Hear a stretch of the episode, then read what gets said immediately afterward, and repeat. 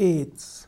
AIDS ist die Bezeichnung einer Erkrankung, die in früheren Zeiten fast notwendigerweise mit dem Tod endet.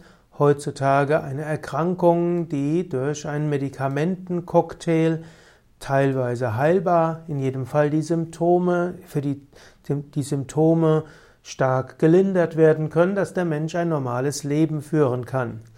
AIDS bedeutet Acquired Immunodeficiency Syndrome und wird durch einen Virus hervorgerufen. Es ist eine Infektionskrankheit, die zur Immunschwäche führt. Sie wird hervorgerufen durch den HIV-Virus. Ich will nicht zu viel jetzt über AIDS vom Schulmedizinischen sprechen. Ich will auf, auf mehrere Dinge hinweisen. Erstens, heutzutage ist das AIDS weiterhin am gefährlichsten in Afrika und da ist zu hoffen, dass mehr Menschen eine vernünftige äh, medizinische Versorgung bekommen können, auch damit sie nicht weiter andere anstecken.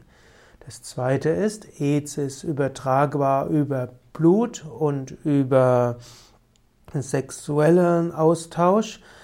Und äh, Menschen, die AIDS haben, können ansonsten normal im gesellschaftlichen Leben teilhaben.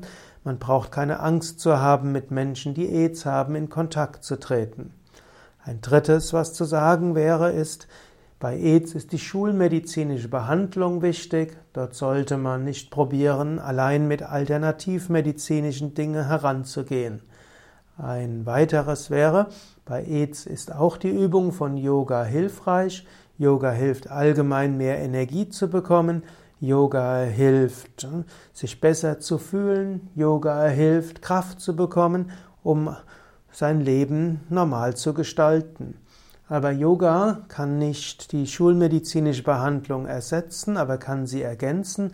Denn Yoga hilft, Nebenwirkungen der schulmedizinischen Behandlung zu reduzieren und neue Kraft und Enthusiasmus zu geben.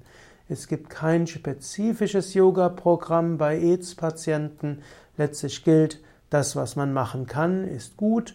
Asanas, Pranayama, Tiefenentspannung, Meditation, gesunde Ernährung, all diese Dinge erweisen sich als hilfreich bei allen möglichen Erkrankungen und darum auch bei AIDS und sind eine hervorragende Ergänzung zur schulmedizinischen Behandlung.